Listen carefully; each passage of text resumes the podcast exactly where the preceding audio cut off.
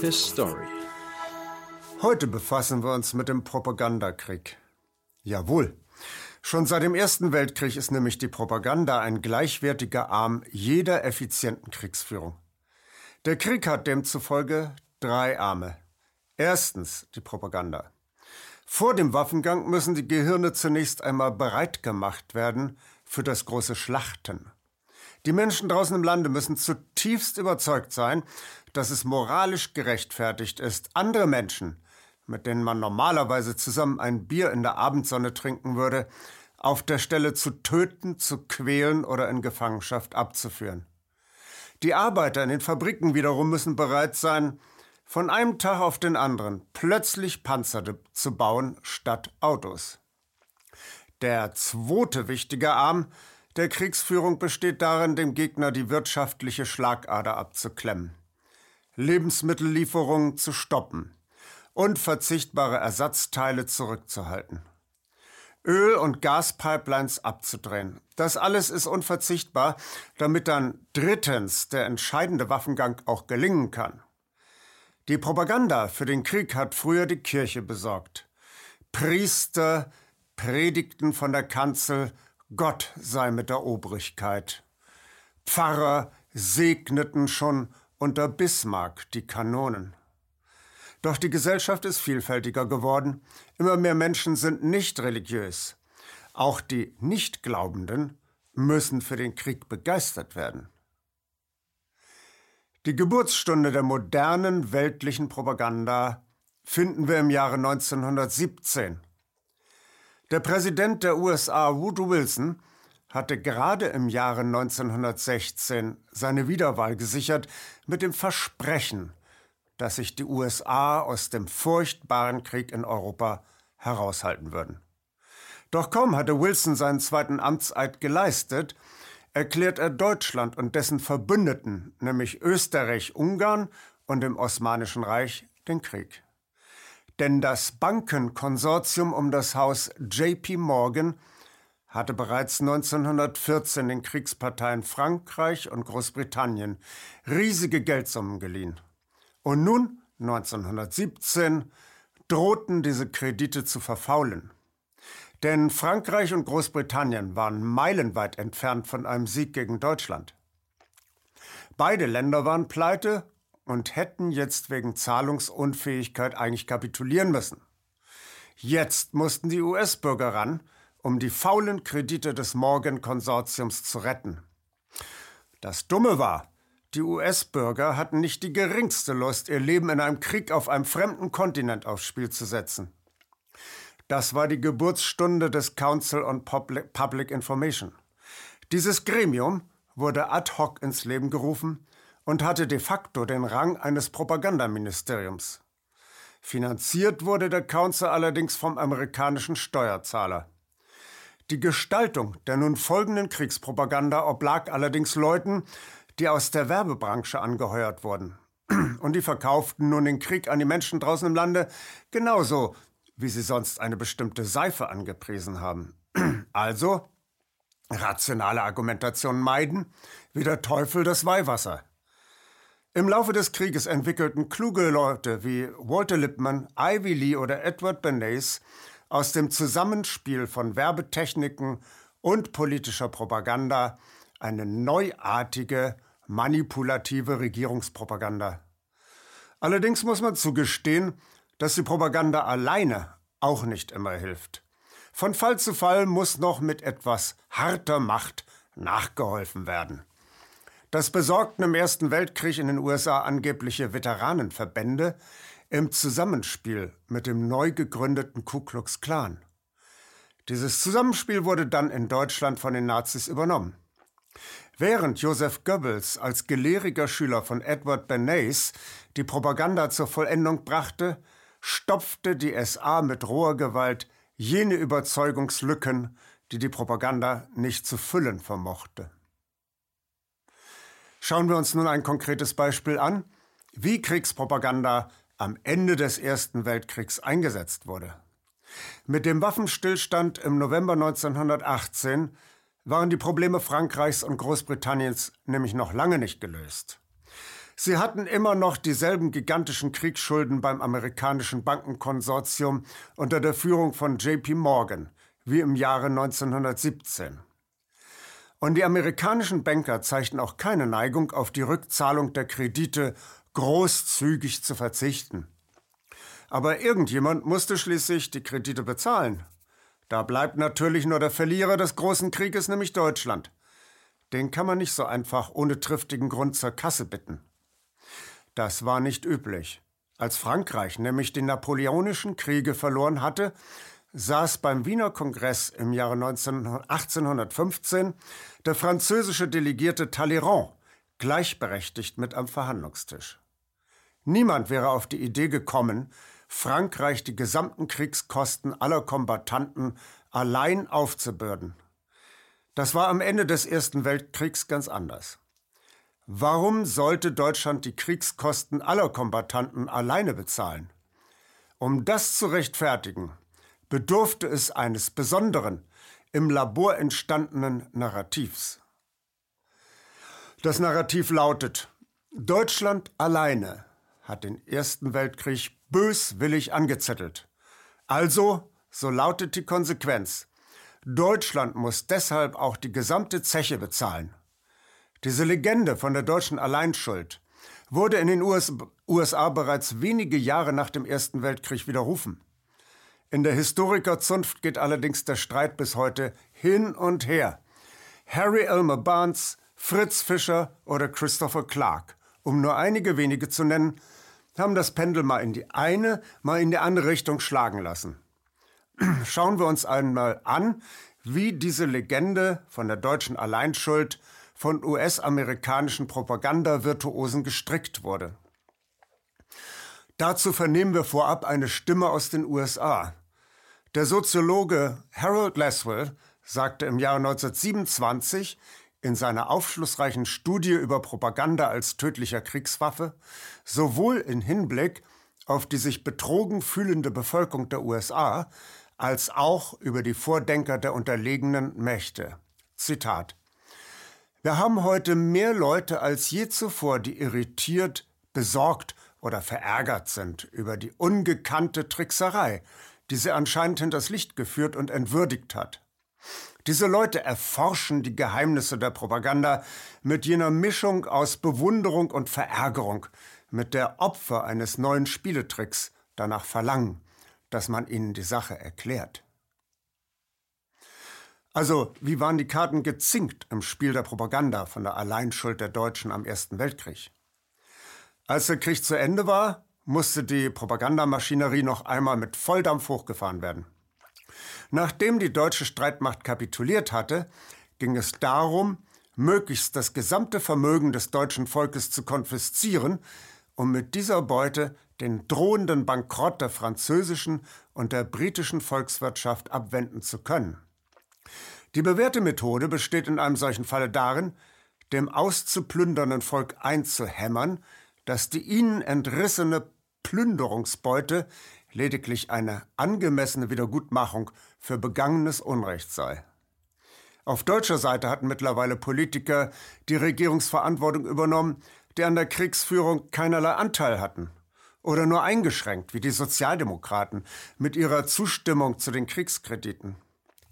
Was man diesen Politikern schlimmstenfalls zum Vorwurf machen kann, ist ihr Vertrauen in die Ehrlichkeit der politischen und militärischen Kriegsregierung. Man bedenke, dass weder die SPD noch die Zentrumspartei über geheimdienstliche Erkenntnisse der tatsächlichen militärischen Lage verfügten. Sie mussten sich also auf Treu und Glauben hinter ihre Regierung stellen.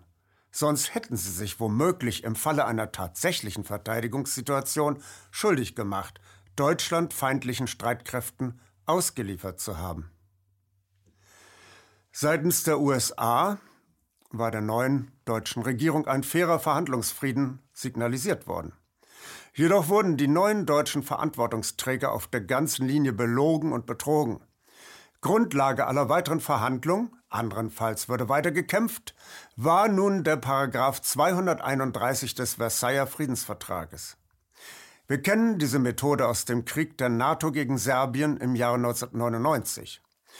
Im Jahre 1919 mussten die sozialdemokratischen und katholischen Zentrumspolitiker durch Unterschrift bestätigen, dass Deutschland ganz alleine verantwortlich ist für den Ersten Weltkrieg und für alle damit einhergegangenen Folgen. Mitte der 20er Jahre des 20. Jahrhunderts fasst der US-Historiker Harry Elmer Barnes diese Inszenierung folgendermaßen zusammen. Zitat Deutschland füllte die Rolle eines Strafgefangenen auf der Anklagebank aus, während dem Anwalt der Strafverfolgungsbehörde voller Spielraum gewährt wird bezüglich Zeit und Präsentation der Beweise.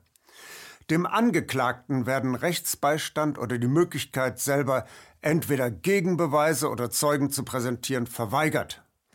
Es war tatsächlich ein Strafprozess, in dem die Strafverfolgungsbehörde sich beschränkte auf die Annahme der Schuld des Angeklagten und in dem von ihr nicht verlangt wurde, Beweise vorzulegen.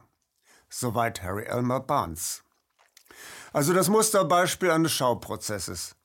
Der Propagandacharakter dieses Versailler Schauprozesses wurde noch verstärkt, als zur Urteilsverkündung, anders kann man die Mitteilung der Vertragsbedingungen an die vorgeladene deutsche Regierungsdelegation wohl nicht nennen, die deutschen Delegierten durch ein Spalier von kriegsversehrten Spießrauten laufen mussten. Jene deutschen Politiker, die während des Krieges in der Opposition immer wieder Friedensfühler in alle Richtungen ausgestreckt hatten, Sozialdemokraten, Zentrumspolitiker, Liberale, wurden jetzt der Weltöffentlichkeit vorgeführt, als hätten sie die Gasangriffe und das ganze Arsenal neuer scheußlicher Waffen zu verantworten. Eine famose Starthilfe für die neue Demokratie in Deutschland. Zur gleichen Zeit taten die siegreichen Westmächte gar nichts, die tatsächlich Verantwortlichen, die Ludendorffs, die Hindenburgs, die Krupps und wie sie alle hießen, zur Verantwortung zu ziehen. Wir befinden uns nun mitten im Bereich Propaganda als messerscharfer Kriegswaffe. Denn das Dogma von der deutschen Alleinschuld am Ersten Weltkrieg stützte sich ganz allein auf eine einzige Propagandafiktion. Ambassador Morgenthau's Story. Henry Morgenthau der Ältere ist nicht nur der Vater des durchaus ehrenwerten US-Finanzministers Henry Morgenthau. Morgenthau der Ältere war aus Mannheim in die USA eingewandert und hatte in New York als Grundstückspekulant ein Vermögen erarbeitet. Er war so reich, dass er die Wahlkampagne von Woodrow Wilson finanziell unterstützen konnte. Zur Belohnung hatte ihm Wilson nun den Posten eines Botschafters im Osmanischen Reich zuerkannt. Dort wirkte und arbeitete Henry Morgenthau der Ältere während des Ersten Weltkrieges. Zu seinen Verdiensten gehört unstreitig, dass er die Weltöffentlichkeit alarmiert hat, als türkische Streitkräfte ethnische Säuberungen gegen das armenische Volk durchführten, also Völkermord im ganz großen Stil begingen. Was Morgenthau allerdings über Deutschlands angebliche Alleinschuld am Ausbruch des Ersten Weltkrieges in seinem Buch zu sagen hat, ist schlicht eine Zumutung für jeden logisch denkenden Menschen. Es muss hinzugefügt werden, dass Ambassador Morgenthau's Story nicht von Morgenthau selber geschrieben worden ist, sondern von einem Ghostwriter namens Burton J. Hendrick. Hendrick hatte seine Schreiberkarriere als Enthüllungsreporter, also als sogenannter Muckracker, begonnen. Als er das Buch für Morgenthau ghostete, führte Hendrick zudem viele Auftragsarbeiten für Walter Heinz Page aus. Page wiederum war in den Kriegsjahren der Botschafter der USA in Großbritannien. Es war allgemein bekannt, dass Page eine außergewöhnlich starke Sympathie für Großbritannien hegte. Man kann ohne Probleme von Kollaboration sprechen.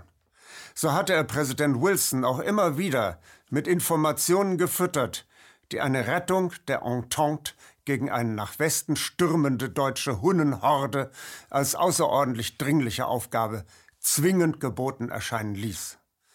Rein zufällig war Page obendrein mit dem Bankhaus JP Morgan finanziell liiert. Ambassador Morgenthau's Story erfüllt dieselben Aufgaben wie der Bryce Report über deutsche Scheußlichkeiten in Belgien. Der Bryce Report war für Propagandazwecke formatiert. dass die deutschen Besatzer belgische Männer nach Deutschland deportierten, um sie dort als Zwangsarbeiter einzusetzen. Oder dass der Bankier Jalmar Schacht ganz frech versuchte, belgische Geldhäuser seiner Dresdner Bankgruppe einzuverleiben. Das reichte den englischen Propagandisten noch nicht, um die Menschen in den USA für einen Kriegseinsatz auf dem europäischen Schlachtfeld zu bewegen. Sie erfanden lieber von deutschen Soldaten gemetzelte Babys, auf dem Marktplatz massenvergewaltigte Frauen oder von den Deutschen gekreuzigte Entente-Soldaten. Bilder, nicht Argumente. Das war es, was man dem vermeintlich einfältigen Fußvolk zumuten wollte. Genau nach diesem Muster ist auch die Morgenthau-Story gestrickt. Keine völkerrechtlichen Erörterungen, sondern primitiv gewirkte Anekdoten, Slapstick-Gestalten im Comic-Stil, burleske Typen aus dem Stummfilm. Also, es ist August 1914. Die Diplomaten wohnen in ihrer Sommerkolonie am Bosporus in der Nähe der Hauptstadt Konstantinopel. Der deutsche Botschafter von Wangenheim hat vom Sultan ein besonders schönes Anwesen geschenkt bekommen mit einem Wachhäuschen vor dem Hofeingang.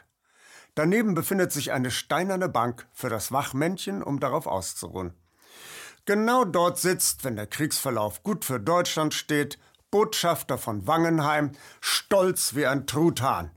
Wenn dann der russische oder der französische Botschafter blickstarr gerade ausgerichtet an dem Deutschen vorbeigehen, dann bläst ihnen Wangenheim eine Qualmwolke aus seiner riesigen schwarzen deutschen Zigarre entgegen. So geht das also zu auf dem großen diplomatischen Parkett. Interessant. Jedenfalls im Propagandaslapstick. Und als sich der deutsche Botschafter in einem solchen aufgeräumten Stündchen mit seinem amerikanischen Kollegen Morgenthau auf Deutsch unterhält, enthüllt Wangenheim dem Amerikaner aus der Pfalz gar Ungeheuerliches.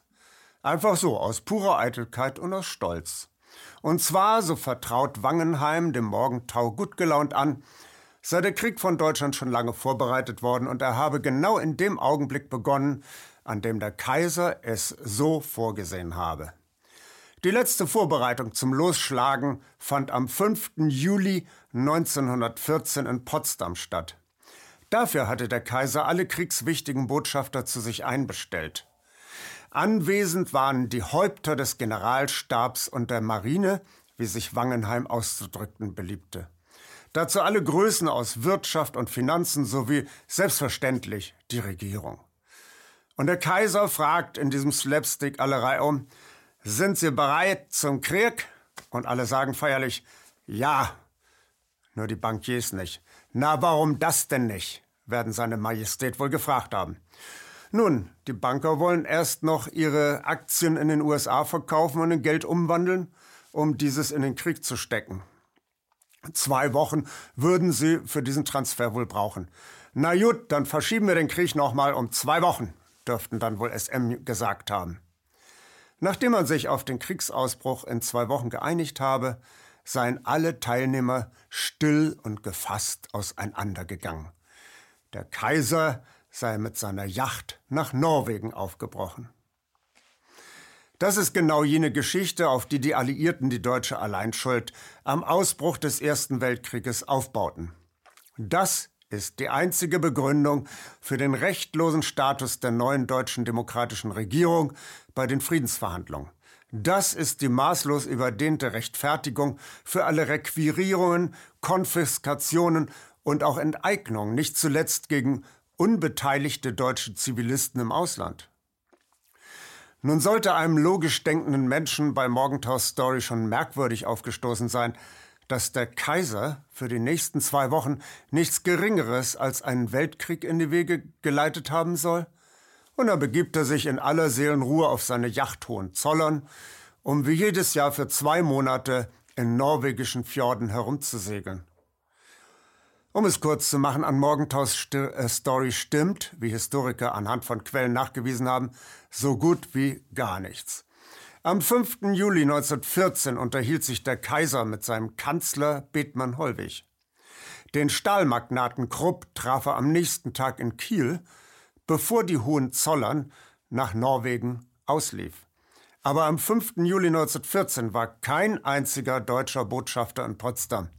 Der Generalstab befand sich auf längerem Kuraufenthalt. Der Chef der Marine weilte auf seinen eigenen Flitterwochen. Wangenheim befand sich zwar in Deutschland, war aber nicht beim Kaiser. Die Banker wiederum hatten keinerlei Transaktionen größeren Ausmaßes an der New Yorker Börse getätigt.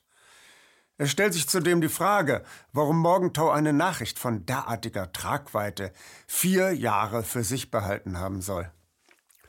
Morgenthau hat zu all diesen Fragen nie Stellung genommen und auch sein Geisterschreiber Hendrick nicht wollte Morgenthau sich im Übereifer des staatstreuen Einwanderers von dem Makel der deutschen Herkunft und dem Makel der jüdischen Ursprünge reinwaschen?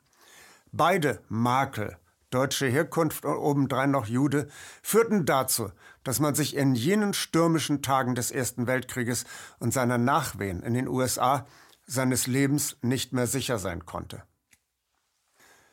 Soweit dieses anschauliche Beispiel für Kriegspropaganda. Das hat so wunderbar funktioniert, dass diese Kriegspropaganda mittlerweile auch in sogenannten Friedenszeiten in allen Facetten praktiziert wird. Der Soziologe Harold Dwight Laswell hat in seinem Buch Propaganda Techniques in the World War zu Deutsch Propagandatechniken im Ersten Weltkrieg, im Jahr 1927 eine wunderbare Zusammenfassung und Systematisierung der Propagandatechniken vorgenommen, die wir hier in teasenartiger Kürze vorstellen möchten. Erstens. Ein Krieg besteht aus drei vollkommen gleichwertigen Einzelteilen, nämlich A. der Gewaltausübung mit der Waffe, B. dem Abklemmen der wirtschaftlichen Hauptarterien des Gegners, C. Die Propaganda ist kein unterstützendes Beiwerk, sondern gleichwertiges Hauptelement im modernen Krieg.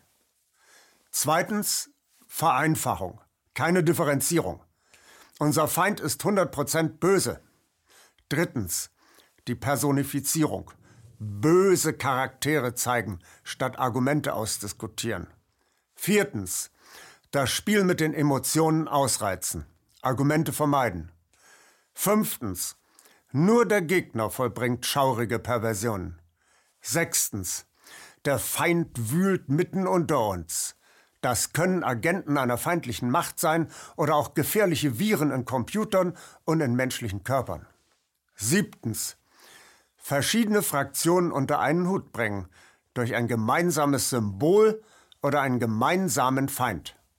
So weiß der Chefideologe des US-Kapitalismus, Walter Lippmann, in seinem Buch Public Opinion von 1920 auszuführen. Zitat wenn sich politische Parteien oder Zeitungen aussprechen für Amerikanismus, Progressivismus, Recht und Ordnung, Gerechtigkeit, Menschlichkeit, dann hoffen sie, die Gefühle widerstreitender Fraktionen zusammenzuschweißen, die sich gewiss sonst zerstreiten würden.